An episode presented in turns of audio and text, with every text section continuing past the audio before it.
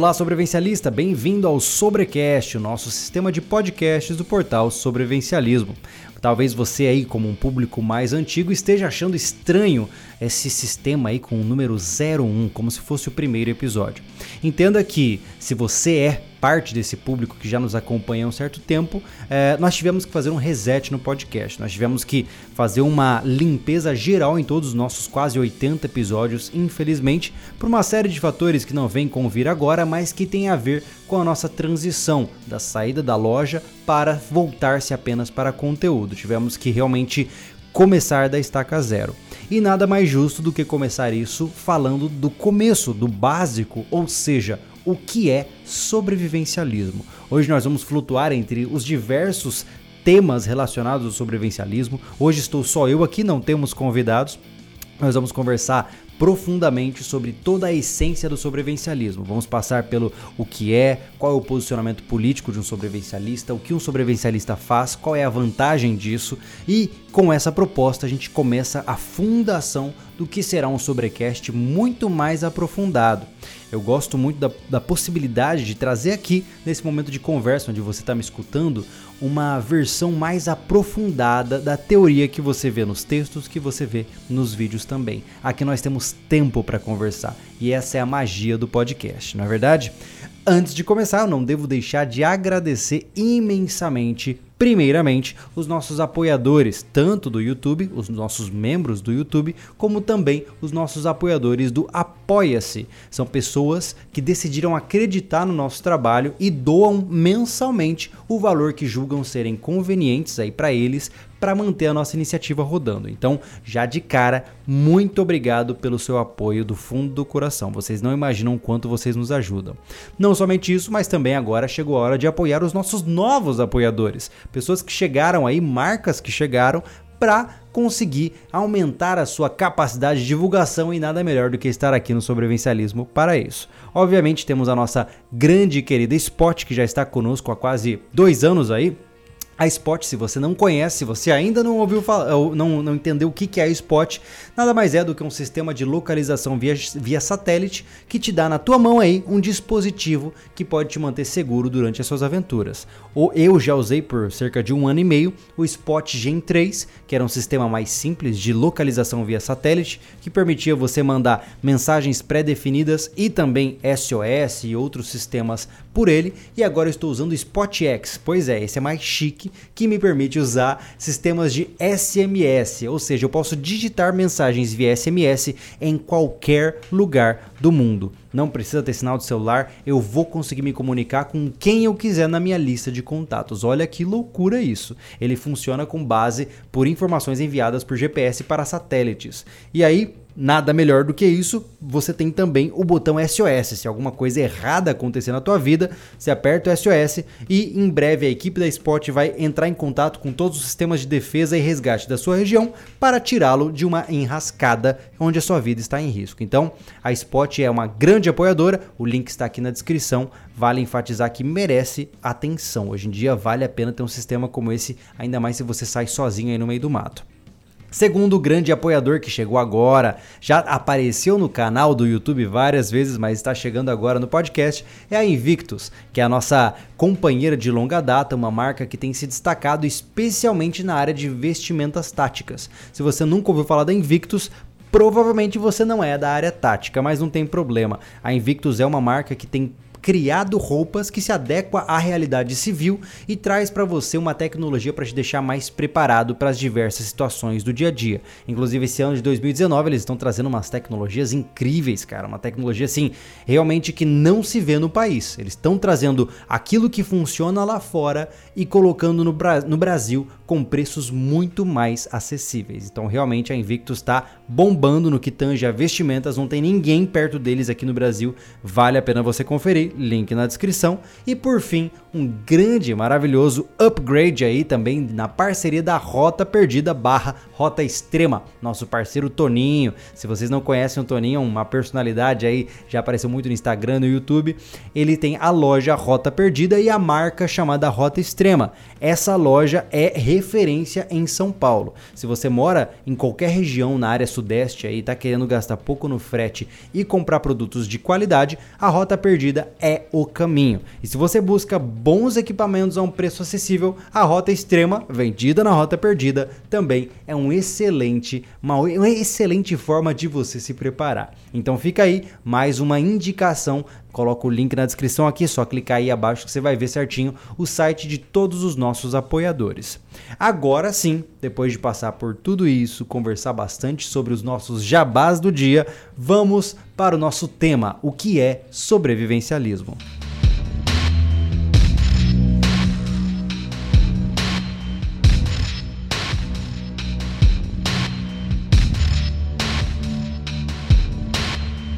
Pois bem, senhoras e senhores, o que é o sobrevivencialismo? Talvez você venha aqui com a concepção de um sobrevivencialista já formado. Talvez você já seja uma pessoa que segue as propostas sobrevivencialistas há muitos anos e já sabe o que é isso aqui tudo.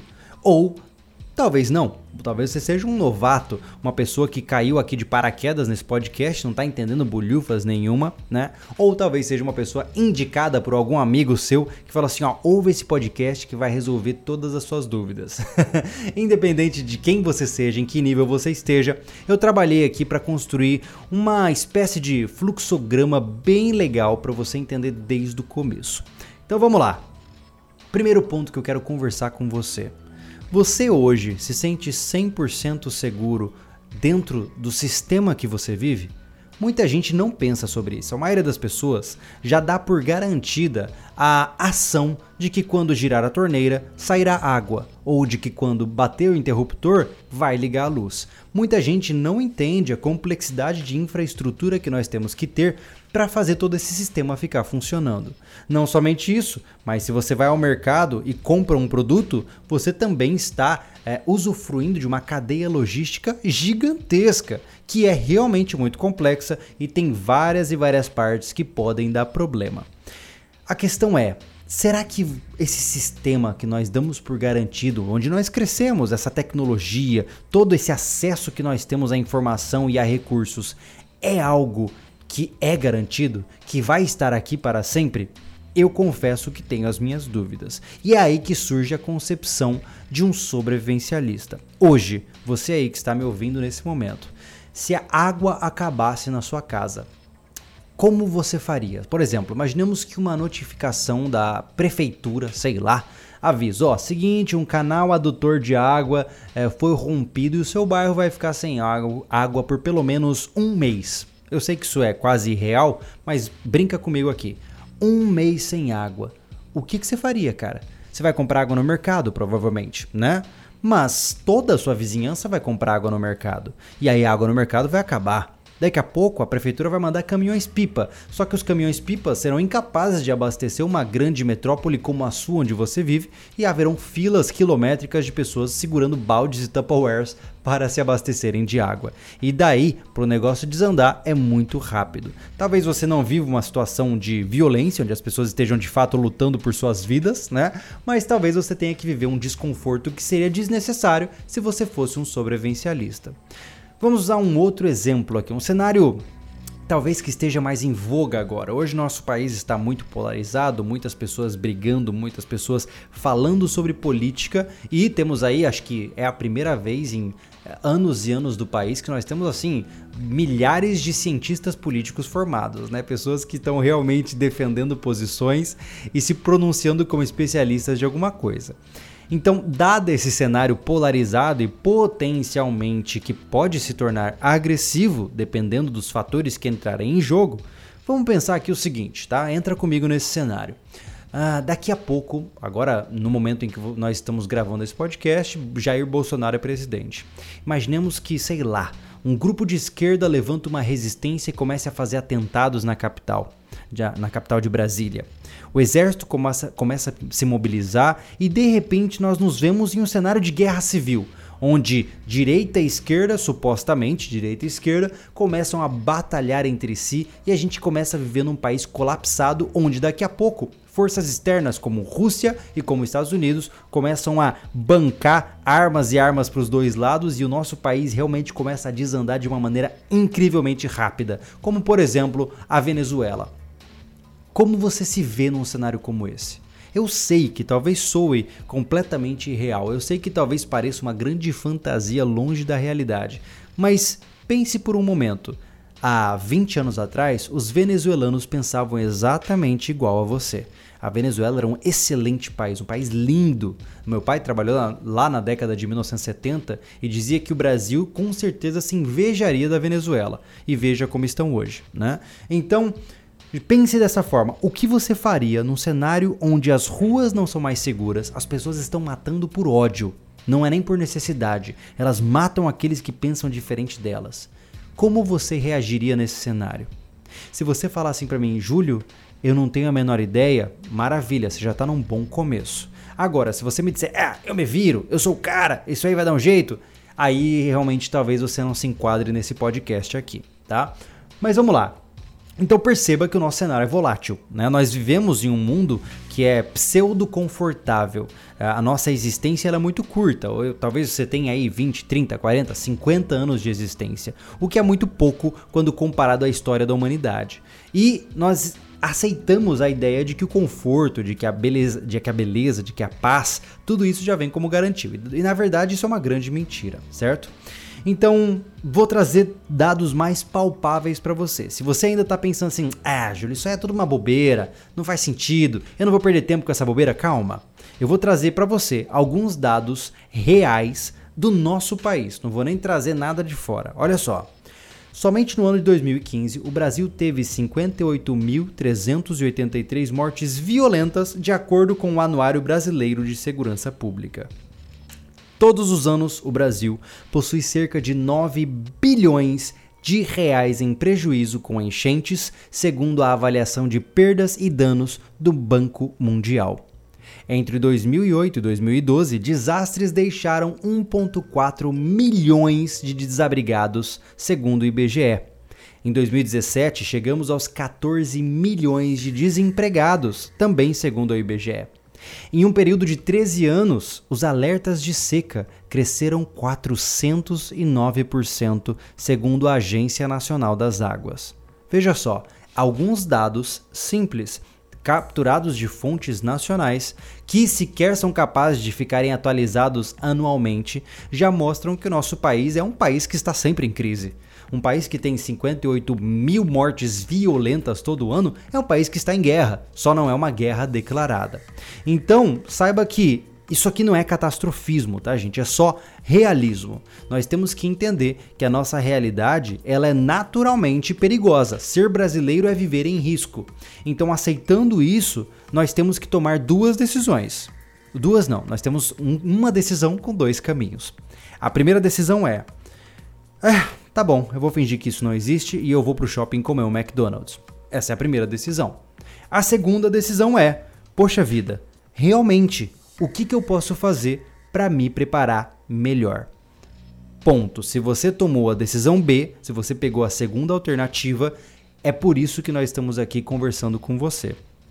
Qual é a essência do sobrevivencialismo? Sobrevivencialismo é uma palavra que já é difícil, né? A gente vai falar sobre a origem dela muito em breve, mas vamos lá. A essência do sobrevivencialismo é transformar você mais responsável pela sua vida. Isso significa que, dentro das suas capacidades, você vai tomar ações para depender menos de um sistema que se mostra vulnerável. Não estou falando aqui que você vai morar no topo de uma montanha como um eremita, produzindo a sua própria comida, caçando e, enfim, fazendo coisas de filme. Não, não é isso. Muito pelo contrário. O sobrevivencialismo ele começa nos mais diversos níveis. Você pode, desde ações simples, como por exemplo, ter uma semana, duas semanas a mais de comida estocada em casa, como até mesmo morar de fato em uma comunidade de permacultura onde vocês produzem seu próprio alimento e o que acontece no mundo lá fora não, não, não importa. Então perceba que nós temos aí uma graduação muito grande. O sobrevivencialista pode ser um cara urbano que mora no centro de São Paulo, como pode ser também um cara que mora numa comunidade recuada, longe de tudo. Essa é a concepção do sobrevivencialismo. Quando a gente vê isso no cinema, quando a gente vê o sobrevivencialismo com aquela visão de filme, a gente já vê o cara se preparando num bunker, né? A, National Geographic tinha um documentário chamado Doomsday Preppers, que na minha concepção fez um péssimo serviço no que tange a divulgação do que é a preparação. Mas enfim, lá você vê os caras se preparando com abrigos fortificados, aquela coisa bem americanizada.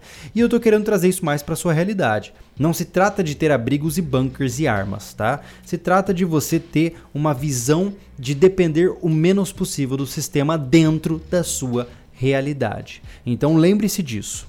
Toda e qualquer ação que você toma para se tornar mais responsável pela sua vida é uma ação naturalmente sobrevivencialista.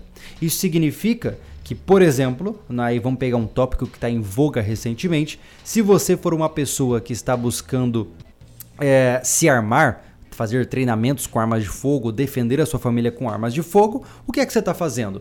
Você está tomando nas suas mãos a responsabilidade de defender a sua vida, é, tirando a sua dependência da polícia que não vai se teletransportar para sua casa quando tiver um bandido entrando nela.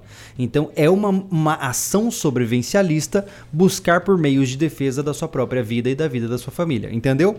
A essência é essa. Lembre-se, sobrevivencialismo é você mais responsável pela sua vida. Mas de onde surgiu essa ideia? De onde surgiu o sobrevivencialismo? De onde surgiu essa concepção? Bom, já devo deixar claro que ele surgiu na essência, no, no cerne da humanidade. Né?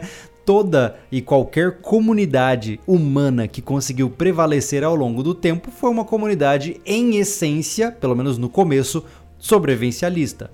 Uma pessoa que começou a, a, sei lá, um colono que chegou nas terras de, completamente virgens e começou a construir uma civilização, esse cara tinha que ter condutas sobrevivencialistas, que abordavam desde conhecimentos sobre a natureza, conhecimentos sobre produção de alimentos, sobre defesa, sobre posicionamento em termos de política, enfim, tinha que ser um cara que ele conseguia guarnecer grande parte de tudo aquilo que existe em volta dele.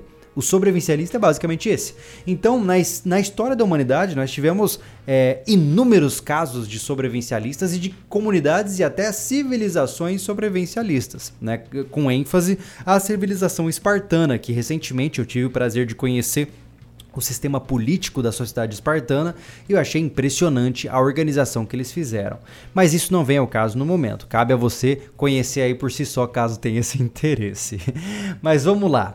É, o sobrevivencialismo moderno ele começou a surgir com uma base relativamente complicada. Durante a década de 70 e 80, nós tivemos a chamada, alguns diriam a década de 60 também e 50, nós tivemos a chamada Guerra Fria, que foi o período da crise dos mísseis ali, onde os Estados Unidos queriam explodir a Rússia e a Rússia queria explodir, a Rússia não, né, a União Soviética, e a União Soviética queria explodir os Estados Unidos. E essa competição armamentista gerou aí uma série de pânicos ao redor do mundo inteiro, especialmente nos Estados Unidos. Então, os americanos começaram a perceber que se de fato uh, os russos, na verdade os soviéticos, apertassem o botão, é, o mundo ia parcialmente ou praticamente acabar. Então, por conta disso, bunkers começaram a serem feitos. Os americanos são povos que, que prezam muito pela liberdade individual, eles têm isso na essência deles, pelo menos grande parte.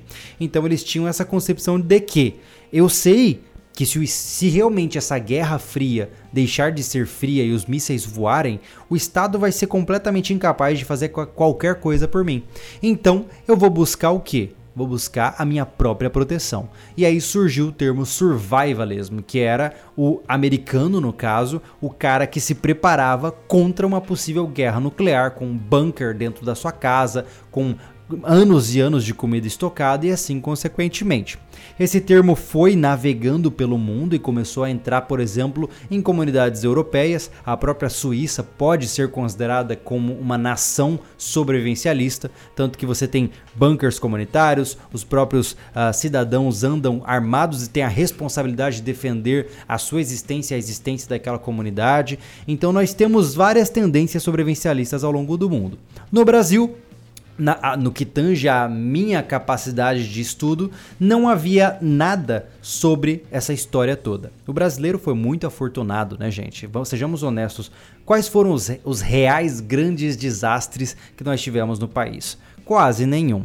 Então, uh, tirando os desastres localizados, que sim foram sérios ainda assim, mas não causaram impacto nacional, nós fomos muito afortunados e tivemos então uma criação de uma população muito, eh, talvez até eu ouso dizer, preguiçosa. As pessoas se acostumaram com a ideia de que as coisas estão sempre muito bem. Não é à toa que a gente vê é, situações como enchentes, onde as pessoas são pegas completamente desprevenidas e não percebem nada, e quando vêm perder, perderam tudo, aparecem chorando no jornal, aquela coisa toda. E no ano seguinte, o mesmo local é, enche de água de novo, o cara perde tudo de novo e ele tá lá ainda sem tomar providência sobre isso. Então o povo brasileiro nunca teve essa conduta muito sobrevivencialista, ao menos até onde o nosso olhar histórico consegue ver. Mas, uh, com o advento da internet, a gente começou a pesquisar mais sobre isso, né? Eu não vou clamar esse, essa, vamos colocar assim, esse, esse é, mérito para mim, mas até onde eu sei, fui eu que traduzi o termo survivalism para sobrevivencialismo. Então peguei o survivalism, que é o ato de existir sobrevivendo, talvez semanticamente falando, e nós colocamos aí para o sobrevivencialismo. Esse termo começou a se propagar no Brasil, especialmente na época de 2012, onde a gente começou a ter o problema do suposto, perdão, eu toquei no microfone, é, a gente começou a, a, ter essa propagação por conta do suposto, suposto fim do mundo, que é de 2012, aquele do, do calendário maia lá, que Azteca, sei lá que diabo foi aquilo, que foi bizarro pra caramba. E as pessoas de fato começaram a se interessar cada vez mais no que é o sobrevivencialismo, porque vivíamos em um país em crise, né? Não vivíamos não, né? Vivemos. Então o brasileiro começou a entender que realmente, poxa vida, eu posso adotar condutas mais sobrevivencialistas para não ficar tão uh, à mercê do que está rolando nessa situação aí de é, crise de política financeira e aquela coisa toda. Então começou a se espalhar essa possibilidade por aqui. Nós do portal Sobrevivencialismo começamos a trazer isso desde 2010 ou 2011 e então esse sistema se propagou de uma maneira exponencial e aí é tomado pelo Brasil inteiro, tá bom?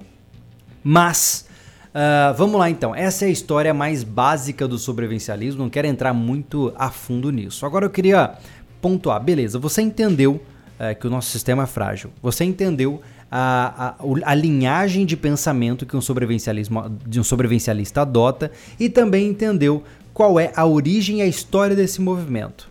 Agora a gente entra num ponto importante o posicionamento político de um sobrevivencialista. Muitos vão advogar logo de cara e dizer assim: como assim, Júlio? Cada um pensa o que quer, como quer. Calma. Vamos pensar de uma maneira muito calma aqui, porque eu sei que muita gente não gosta de política e é por isso que nós estamos como estamos, porque as pessoas não se envolvem politicamente, não são ativas politicamente. Mas vamos lá, eu vou, não vou colocar centro, direita, esquerda, diagonal, transverso, não, não quero saber posicionamentos ou rótulos. Vamos para a essência, tá? Um sobrevivencialista, ele quer produzir os seus recursos. Ele, se ele tiver condições, ele quer produzir a sua própria energia, a sua própria comida e qualquer outra coisa que ele precisar para que ele possa se manter preparado contra possíveis falhas do sistema. Beleza? Então, considerando isso, qualquer posicionamento político que impede que você crie os seus próprios recursos já é avesso ao posicionamento sobrevivencialista. Se você for parar para pensar, hoje no Brasil já estão regulamentando a, a energia fotovoltaica, ou seja, para você instalar painéis solares e usar a energia do sol, você tem que pagar imposto. Né? Ou seja, daqui a, na verdade já é proibido você fazer poços artesianos sem uma autorização prévia uh, do, da companhia de águas da sua região. Logo, você não pode usufruir da, constru, da, da captação de água do sistema do aquífero que está abaixo dos seus pés. Não somente isso, mas já é uma tendência de mercado e eu acho que vai chegar no Brasil com força, mas a coleta de água da chuva também é proibida em vários estados nos Estados Unidos. Ou seja, coletar água da chuva, no seu caso aí também pode no futuro, se a gente não tomar cuidado, também ser proibida. Então, essas condutas que cerceiam a sua capacidade de produzir aquilo que você precisa para sobreviver são avessas à cultura sobrevivencialista, certo? Essa é a essência do negócio. Segundo ponto. Os sobrevivencialistas querem ter o direito de defender as suas propriedades, as suas vidas e os seus familiares. A essência básica é: de nada adianta você se preparar, você ter três meses de comida guardada, você ser um cara que treinou muito, que é, sabe várias técnicas de sobrevivência e tudo mais, se você não conseguir preservar a sua vida em confrontos violentos, certo?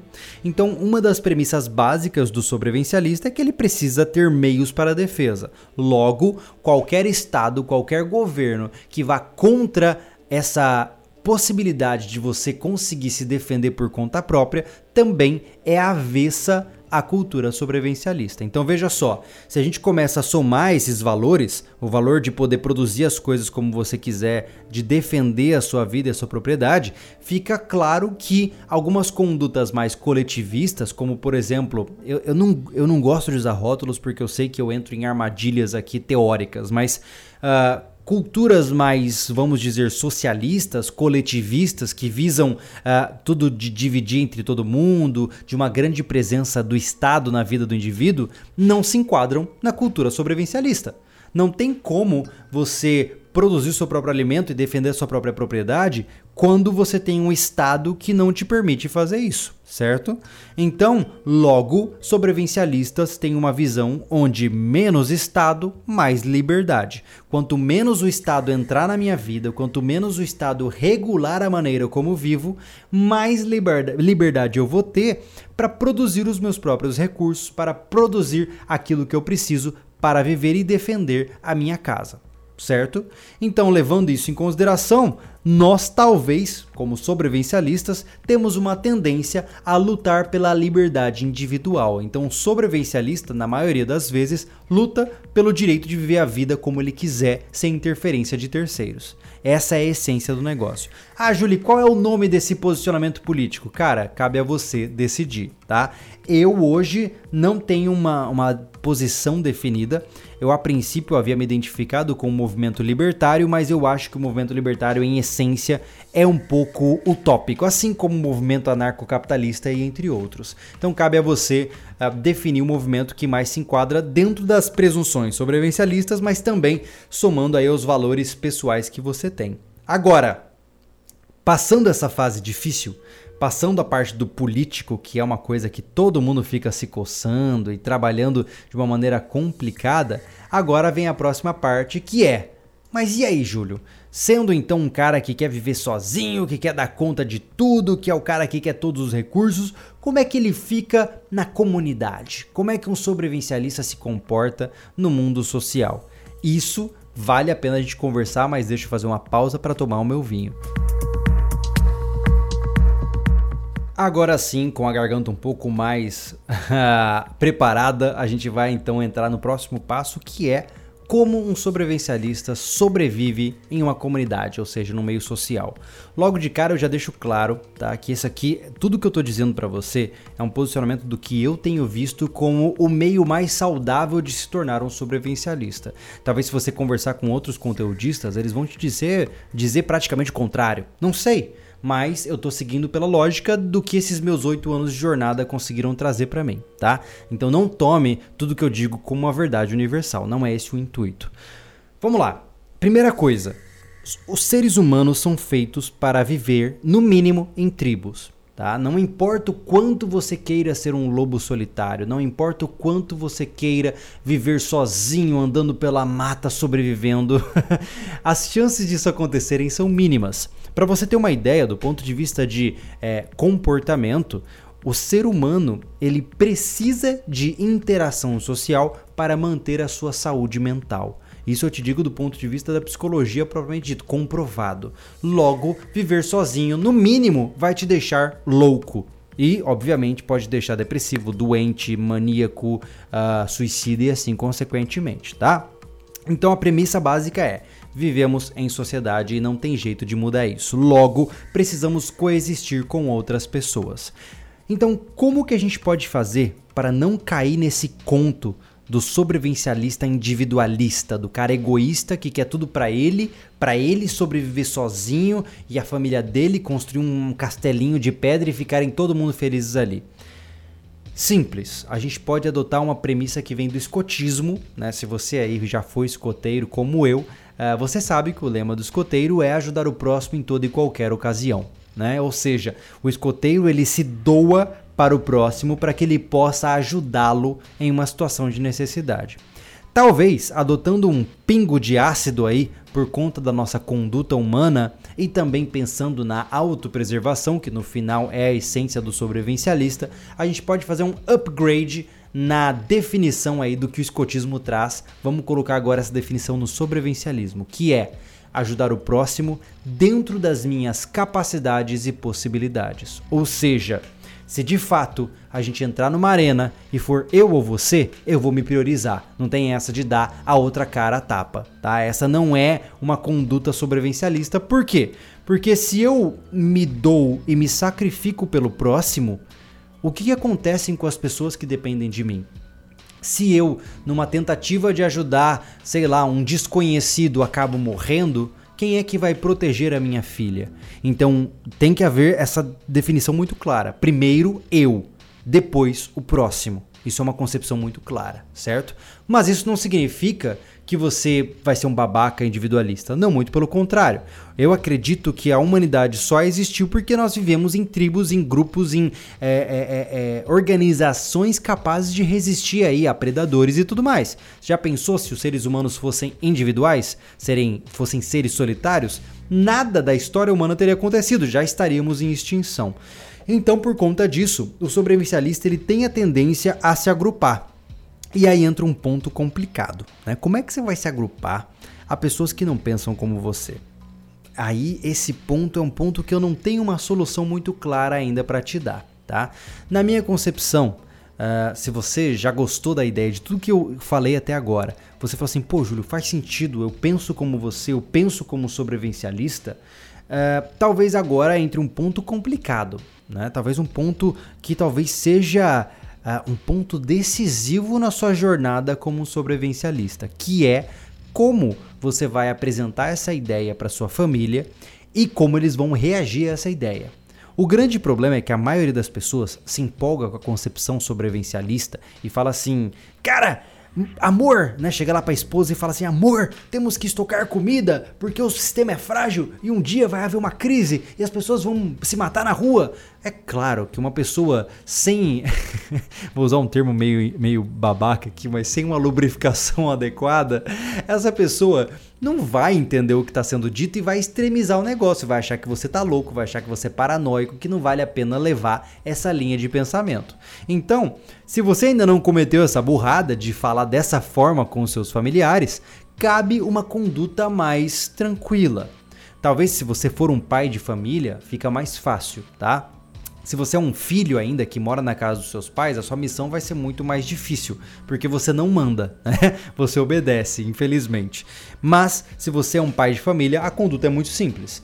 Uh, se você começa a trazer fatos, né? por exemplo, uh, inclusive hoje aconteceu uma coisa engraçada aqui em casa: acabou a água da rua. Acabou a água da rua mas nós temos uma caixa d'água extra, temos alguns galões de água, então é, ficou muito mais fácil, porque se na sua casa acabar a água e todo mundo começar a reclamar que não tem como tomar banho e tudo mais, e nessa hora que tá todo mundo desconfortável, você chegar e falar assim, gente, o que, que vocês acham da gente fazer um sistema de coleta de água da chuva só para não passar por esse perrengue de novo? Oh, todo mundo vai falar assim, ah, talvez seja uma boa ideia. E de repente você já, puf, colocou uma sementinha. Daqui a pouco o mercado ali da, entra em problemas de fornecimento, como foi no caso das greve, da greve dos caminhoneiros, que em apenas três dias começou a colapsar esse país inteiro. você talvez, no momento ali que, é, a, a, sei lá, sua esposa, seu filho, sei lá quem for, for comprar alguma coisa no mercado e voltar de mãos abanando, você poderia ter dito: Poxa vida, né? Para que isso não aconteça de novo, nós podemos começar a guardar mais comida em casa. E assim, lentamente, você vai trazendo essa concepção sobrevivencialista para as pessoas. Esse é o primeiro passo, é semear o sobrevivencialismo dentro da sua família. Se a sua esposa e seus filhos já entenderem minimamente essa premissa, você já está guarnecido de uma maneira muito superior a qualquer cidadão que está em volta. Tá? Esse é um passo é, primordial no processo.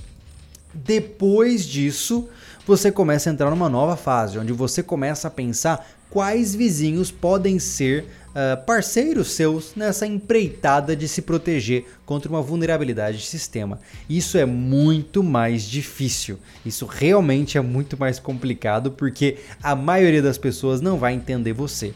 Não é à toa que eu particularmente escolho a dedo aqueles que realmente podem estar do meu lado e os vizinhos aqui em volta não estão nem aí para isso. Se alguma coisa acontecer, eu pego as minhas coisas, vou para um lugar pré-definido com pessoas que pensam de maneira como eu e aí sim nós podemos coexistir numa situação de emergência. Então entenda que você tem que fazer o que for possível. Não dá para sonhar também que todo o seu bairro vai se tornar sobrevivencialista. Mas em essência, gente, é, você se prepara para ajudar em essência, tá? Então você se prepara para ajudar, você se prepara para ajudar a sua família e, se for possível, ajudar aqueles que estão à sua volta. E não precisa nem extremizar, não precisa nem chegar naquele ponto onde, meu Deus, é um colapso social. Não, não é isso. Mas, por exemplo, se você está andando na rua e vê uma pessoa ser atropelada, sei lá, uma pessoa caiu na rua, tropeçou, pisou num buraco e caiu. Se você for um sobrevivencialista que já focou em, de maneira inteligente em um curso de primeiros socorros, em um curso de atendimento pré-hospitalar, você naturalmente pode chegar até essa pessoa e fornecer um atendimento de qualidade para que ela possa se sentir mais tranquila ou para que você possa estabilizá-la até a chegada do socorro especializado. Logo, olha só que legal, um conhecimento supostamente usado para cenários de crise ajuda uma pessoa que caiu na rua. Então, Todos os conhecimentos sobrevivencialistas que você for adquirindo ao longo do tempo, eles podem ser usados nos mais diversos cenários com as mais diversas pessoas. Você não está investindo à toa, tá? Você está investindo para ajudar pessoas. Então, lembre-se disso. Quando você tiver condições de ajudar o próximo, você o faz. Se a casa cair, se os vizinhos aqui em volta começarem a ficar sem comida e você vê que se você der um pouquinho de comida todo mundo vai querer, aí sim você prioriza o teu e vê o que você faz. Mas eu tenho quase que um asco a sobrevivencialistas egoístas, porque sejamos honestos, né? Eu tô aqui falando nesse momento com o objetivo de compartilhar uma ideia. Se eu fosse egoísta, eu estava na minha casa curtindo o sobrevivencialismo por si só, né? Mas enfim, não vou me ater muito a isso, porque o nosso tempo está avançando bastante e ainda temos mais alguns pontos legais para falar. Tudo isso que eu te disse, toda essa essência sobrevivencialista, toda essa história, ela hoje, pelo menos no que tange ao nosso portal, que nós queremos colocar na cabeça das pessoas de uma maneira saudável, é transmitido por meio de um único símbolo. Todo e qualquer movimento, toda e qualquer visão de mundo, ela precisa uh, ter alguma expressividade simbólica. Por isso nós temos o nosso brasão, que é a nossa bandeira. Se você está ouvindo esse podcast, você já viu aí no ícone em miniatura, você já viu no portal, você já viu no YouTube. Esse nosso brasão com os riscos aí são bem interessantes porque eles representam de uma forma muito clara aquilo que é importante para um sobrevivencialista. Nós temos cinco riscos que fazem parte desse brasão certo? Cada um desses riscos representa um valor importante que nós defendemos. O primeiro valor é a defesa, ou seja, nós sobrevivencialistas acreditamos que temos que aprender a nos defender. Nós precisamos ser capazes de lutar pela nossa vida com eficiência e ter acesso a equipamentos que permitam a nossa defesa. Por isso que você vai ver, inclusive falando diretamente da minha pessoa, uh, o nosso canal, o nosso portal é completamente armamentista, tá? Segundo ponto, resgate, ou seja, o segundo risco refere-se ao resgate, a capacidade de você ajudar pessoas que estão machucadas ou em situações de risco. Então, o sobrevivencialista deve saber se defender e deve também saber salvar vidas. Número 3, sustentabilidade. Não, não dá para estocar comida até o dia da sua morte. Você ia precisar de um baita de um estoque. então, por conta disso, nós sobrevivencialistas acreditamos que é importante conhecer técnicas sustentáveis, desde aprender a plantar e a criar seus animais, até mesmo, como eu disse várias e várias vezes aqui, coletar água da chuva, fazer um sistema de composteira e assim consequentemente. Quarto ponto, sobrevivência. Esse é o nosso quarto traço. É aquele que vai garantir que você consiga se manter vivo nos ambientes mais inóspitos possíveis. Talvez você não esteja na sua casa quando o bicho pegar. Talvez você por algum obsequio, sei lá, esteja fazendo uma trilha e de repente saia da sua trilha e se veja perdido no meio da mata sem nenhum equipamento. Isso pode acontecer, é improvável, mas pode acontecer. Logo, nós sobrevivencialistas nos importamos muito com técnicas de sobrevivência, capacidade de extrair dos meios naturais tudo aquilo que você precisa para sobreviver. E por fim, liberdade. O traço principal, que é o que risca todos os outros, é a liberdade, a capacidade de você viver a vida como você preferir, desde que você não incomode o vizinho do lado. Essa é a essência básica. Então veja só, nós temos uma bandeira com um brasão com cinco riscos, sendo esses riscos referenciando defesa, resgate, sustentabilidade, sobrevivência e liberdade, tá? Essa é a essência do sobrevivencialismo. Agora aqui eu abro um parênteses muito importante o sobrevivencialismo não é e nunca será uma ideologia. Porque qual é o problema de uma ideologia? Porque ela despreza elementos reais. Eu tenho medo de ideologias. No começo, eu achava que qualquer ideia de como viver a vida era uma ideologia. Mas veja só, eu vou dar um exemplo pra, que, que eu peguei inclusive do Jordan Peterson, um psicólogo canadense que, que tem ideias muito interessantes nesse sentido. É, veja só, se você pegar uma criança para ela desenhar um helicóptero. Ela vai desenhar um helicóptero e pronto, certo? Mas se você reproduzisse aquele desenho daquele helicóptero na realidade, ele seria incapaz de voar. Porque na realidade, você precisa de centenas de milhares de peças e estudos para fazer um helicóptero de verdade sair do chão, certo? Esse é o problema da ideologia. A ideologia faz rascunhos superficiais para responder a temas muito complexos. Então, eu tenho medo de ideologias. Ideologias matam. Por isso, se você me pergunta, então o que é o sobrevivencialismo? É um modo de vida, é uma visão de como viver a vida. Nunca diga que o sobrevivencialismo é uma ideologia, porque aí você nos coloca nos patamares do comunismo, do marxismo, uh, do existencialismo, de todos esses outros ismos aí que a gente tem por aí. Então, muito cuidado, porque Todo e qualquer movimento pode ser rapidamente desvirtuado quando a gente usa termos inapropriados. E palavras têm poder. Por isso, cuidado como você propaga essa nossa essência. Então, agora, um gole de vinho é isso. Hum, maravilha. Vamos agora para o último ponto, tá?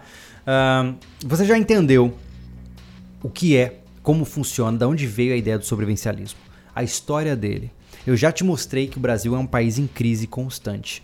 Já falamos de como a gente se comporta em termos políticos. Já falei como a gente trabalha em aspectos de sociedade. Já expliquei a nossa bandeira. Agora vamos pro final, que são as ramificações. Hoje na internet você vai encontrar uma grande confusão de um monte de gente que fala, por exemplo, que sobrevivencialista é o cara que vai pro mato fazer abrigo primitivo. Ou que o sobrevivencialista é o cara que estoca comida e se prepara para o apocalipse. Não, vamos com calma. Um sobrevivencialista ele é diferente dos seguintes termos: de um preparador, de um bushcrafter e de um campista, tá? São coisas completamente diferentes. Vamos lá. O que é um sobrevivencialista? É um cara que se prepara por meio de habilidades, por meio de criatividade, por meio de recursos acumulados uh, ah, para viver a sua vida da maneira mais independente possível do sistema, independente de como o sistema esteja. Ponto. Beleza. O que é um preparador? O preparador é aquele que confia no acúmulo de equipamentos e recursos para sobreviver a um cenário de crise. Veja bem, olha que diferença. Enquanto um sobrevivencialista ele visa produzir recursos e de fato viver uma vida mais desconectada do sistema, o preparador ele vive como uma pessoa normal, aproveitando de todos os luxos do sistema, mas ele tem aí uma tonelada de comida estocada, ele tem, enfim, recursos acumulados nos seus armários, dispensas e estoques para que ele possa passar pelos períodos de crise. Isso quer dizer que ele é melhor ou pior? Eu só estou dizendo que ele é diferente, tá? Um preparador, ele acredita que acumulando equipamentos e alimentos, ele vai ser capaz de sobrepor a crises. Esses são, por exemplo, aqueles que você vê estocando milhares de munições, estocando não sei quantos anos de comida e por aí vai, tá? Então, o processo de se preparar, de acumular coisas, Está dentro do sobrevivencialismo? Está. Um sobrevivencialista pelo menos tem que ter três meses de comida na sua casa. Então ele, o sobrevivencialista é um preparador em essência. Mas um preparador não é um sobrevivencialista. O preparador ele pega só um aspecto do sobrevivencialismo e se aprofunda nele. Não sei se eu estou me fazendo claro aqui, mas beleza, essa é a essência do negócio. Agora, o que é um tal bushcrafter, né? Ou seja, o que, que é o cara bushcrafter? Eu já não gosto muito desse termo, porque é um termo que eu confesso que é muito americanizado para mim. Bushcrafter nada mais é do que o cara que cria arte mateira. É o cara que vai no meio do mato e com os recursos que o mato oferece, ele vai criar coisas que vão sustentar a sua existência naquele local. Acho isso legal, acho bacana, mas não tem nada a ver com sobrevivencialismo. Como nós vimos nos nossos pontos principais da nossa bandeira, o sobrevivencialista, ele precisa de técnicas de sobrevivência, mas é diferente de um cara que prioriza técnicas de sobrevivência como o bushcrafter. O bushcraft, vou fazer um comparativo simples, tá? Vamos fazer uma fogueira. Tá? O bushcrafter ele vai fazer questão de usar, por exemplo, uma pederneira tradicional, um flint steel, ou talvez até mesmo fogo de, de arco e broca, enfim, ele vai fazer um fogo primitivo e ele vai gostar da ideia de trabalhar com essas técnicas primitivas. O sobrevivencialista vai usar o que tem à mão. Se eu puder fazer uma fogueira com 10 litros de gasolina, é o que eu vou fazer. Então existe uma diferença aí. O bushcrafter ele tem um hobby, ele tem um, um prazer em praticar técnicas primitivas aplicadas no, na área de selva. Enquanto sobrevivencialista ele aprende as técnicas primitivas para usá-las em casos de última necessidade, mas ele vai priorizar o uso dos recursos que estão mais acessíveis à sua volta. Essa é a diferença entre um bushcrafter e um sobrevivencialista. E por fim, nós temos o campista. O campista é aquele cara que gosta de acampar. O cara vai acampar. Ele vai, monta a barraquinha dele, fica na beira do rio, toma um banho de, de lago, aquela coisa toda. Então, é, não preciso nem descrever muito isso, né? Mas em essência, gente, eu preciso deixar muito claro o seguinte: o sobrevivencialismo, se nós pudéssemos fazer uma espécie de mapa conceitual, perdão, um mapa conceitual, uh, o sobrevivencialismo ele engloba tudo isso. Um sobrevivencialista gosta de acampar, gosta de fazer trekking, é um cara que gosta de estocar comida e aprender métodos de conservação de alimentos, é um cara que gosta de técnicas primitivas. Então, se você se interessa por só uma dessas áreas, você vai acabar seguindo um desses rótulos. Enquanto o sobrevivencialista ele pega todos esses rótulos para dentro da sua própria prática para tentar tirar o que há de mais eficiente em cada um deles, tá? Só queria fazer essa, esse parênteses aqui para que não haja mistureba da história toda. Agora, por fim, conclusões finais sobre essa nossa conversa aqui.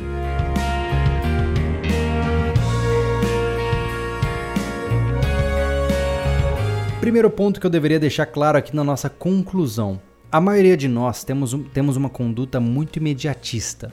Né? Nós somos pessoas que, até mesmo como um dos apoiadores que está nos assistindo aqui agora, disse Uh, nós somos muito de última hora, ou seja, a gente só começa a se preparar quando de fato a água bate na bunda, né? Então, uh, a preparação ela tem que acontecer muito antes de um período de crise. Ela não pode acontecer uh, no momento que você viu que as coisas deram errado. É a mesma coisa que o cara que, sei lá, vai fazer uma trilha, não se prepara o suficiente, percebe que está anoitecendo e não tem uma lanterna. Não tem como brotar uma lanterna do chão para ele continuar a sua trilha em segurança. Então, se ele tivesse preparado antes, ele teria uma lanterna. A essência é a mesma quando a gente aplica em ambientes urbanos. De nada adianta você correr para estocar comida na hora que você viu que não tem mais comida no mercado, porque todo mundo vai estar fazendo a mesma coisa. Então, o sobrevivencialismo ele é em essência uma técnica de prevenção para que você possa evitar esses perrengues principais que podem, sem querer, se tornar grandes transtornos na sua vida ou até pior, né? Podem até te matar. Não somente isso, mas ó, o nosso outro apoiador aqui, o Edgar, pontuou o seguinte: o sobrevivencialismo começa com os equipamentos ou com as técnicas. Muita gente advoga que o sobrevivencialista ele precisa ter dinheiro porque ele gasta com muito equipamento e eu acho que não. Os maiores investimentos, os maiores e melhores investimentos que eu já fiz na minha vida dentro do sobrevivencialismo foram cursos de resgate, cursos relacionados à defesa pessoal. Então foram conhecimentos, não foram equipamentos. Sim, bons equipamentos, equipamentos técnicos podem não só facilitar a sua vida, como salvar a sua vida. Eu concordo com, com certeza com isso. Mas se você não tem dinheiro, Conhecimento hoje está acessível na internet. Você me ouviu falar aqui por quase uma hora sobre um papo que antes você não encontrava. Logo, você pode encontrar muitas outras coisas para aprender por aí. Então lembre-se disso. O sobrevivencialismo ele começa na tua cabeça. Porque equipamento é ótimo, mas um dia você pode se ver despido de todos os equipamentos. Imaginemos se nesse momento você tem que sair correndo da sua casa, não deve nem como pegar uma mochila e você se vê sem nada numa situação onde você tem que sobreviver. Você vai confiar no que? Na tua cabeça. Então, o primeiro investimento é em habilidades, ou seja, capacidades e conhecimentos e especialmente controle emocional também. Isso é um tema que nós vamos falar muito em breve aqui no, no nosso podcast, que vai ser trazido de uma maneira bem legal junto com o nosso amigo Harrison Rodrigues, que é psicólogo também. Não somente isso, gente. Mas sobrevivencialista não é egoísta, não é um cara que se prepara para o apocalipse. Novamente, lembre-se que, assim como o livro, nós temos um sobrevivencialismo que tem vários tons de cinza. Onde a nossa proposta é desde um cara que só quer andar com um canivetinho no bolso para poder ficar mais preparado, até o cara que de fato quer se mudar para o meio do nada e construir uma comunidade que seja autossustentável, tá? Então, Percebam que nós temos muitos meios para nos informar, nós temos um universo gigantesco para seguir a partir desse podcast. Eu espero que essa nossa conversa breve aqui de poucos minutos, né, em termos comparativos com a quantidade de conteúdo que existe no, nesse universo, já sejam suficiente para te dar aquela pílula vermelha para você sair da Matrix. Hoje a maioria de nós vive numa grande Matrix, né? A gente vive naquela concepção de que tudo que a gente tem é garantido, que você vai pegar teu celular de manhã, vai acessar a internet, que quando ficar calor você vai ligar o seu ar condicionado, que quando você ficar cansado você entra no seu carro e vai para onde você quiser. E gente, tudo isso é lindo e eu espero que isso continue existindo até o fim de nossas vidas. Mas achar que isso é completamente é, permanente é um grande mito.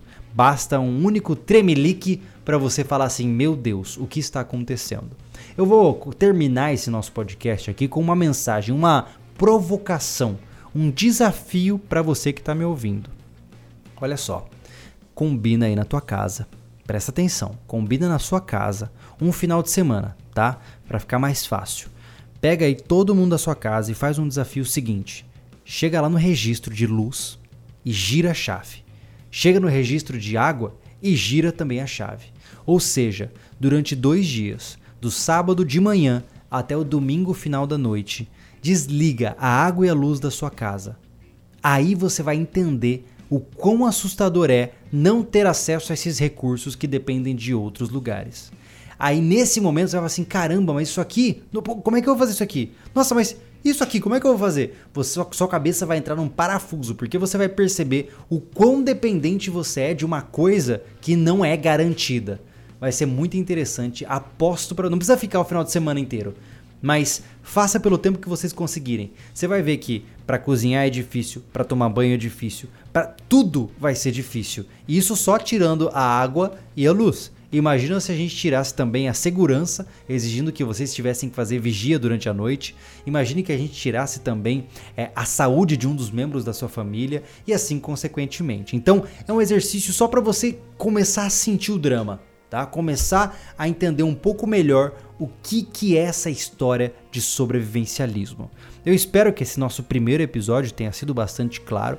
Eu tentei aqui organizar uma linha de pensamento que fosse minimamente estruturada e eu espero ter coberto todas as áreas para vocês. Então, como uma recapitulação, lembre-se, nós começamos falando sobre a fragilidade do sistema, depois a gente citou alguns dados para mostrar que o nosso país está em crise. Depois disso falamos sobre a essência do sobrevivencialismo, sobre a origem desse movimento, sobre o posicionamento político, sobre como nós nos comportamos em sociedade, o que nós defendemos através da nossa bandeira, do nosso símbolo, quais são as ramificações do sobrevivencialismo e agora estamos na nossa conclusão. Ou seja, Acho que não faltou nada, e se faltou, pode ter certeza que você vai encontrar com certeza no nosso canal do YouTube, o Sobrevivencialismo, ou no nosso portal, o sobrevivencialismo.com. vale a pena dar uma olhada. Inclusive, recomendo diretamente os textos do Shit Hits the Fan, que é um, o texto do Celco, um cara que eu traduzi, né? Ou seja, ele produz os textos em inglês e eu obtive a permissão dele para traduzir os textos para português e colocar no nosso portal.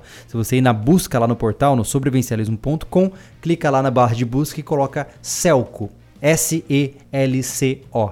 Esse cara, o Celco, ou você pode também procurar por SHTF School, School de escola em inglês, tá?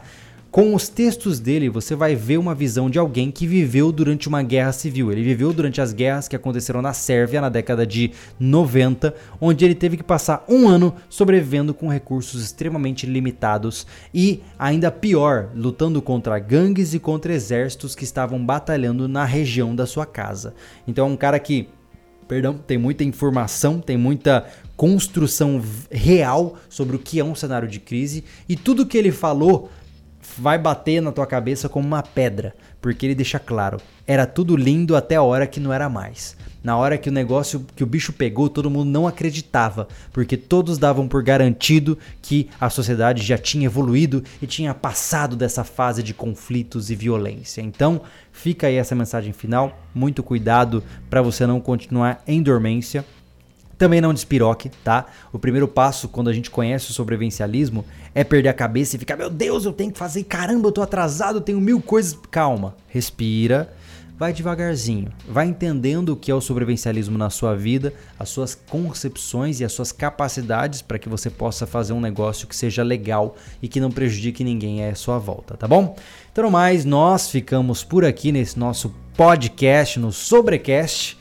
E novamente agradecendo aos nossos apoiadores do Apoia-se, do Patreon e também do YouTube, como também a Spot, Invictus e Rota Perdida. Os links de todos os apoiadores estão na descrição. Se você quiser ser um apoiador do nosso portal, é muito bacana a ideia, até porque você ganha acesso a um grupo no Telegram, onde nós estamos ali conversando sobre diversos temas. Como por exemplo, nesse momento que eu estou gravando, eu tenho aqui alguns apoiadores me assistindo a uma hora da manhã. Que tal? Então, espero que você tenha gostado dessa nossa conversa. Nos vemos no próximo episódio. Eu sou o Júlio Lobo esteja preparado.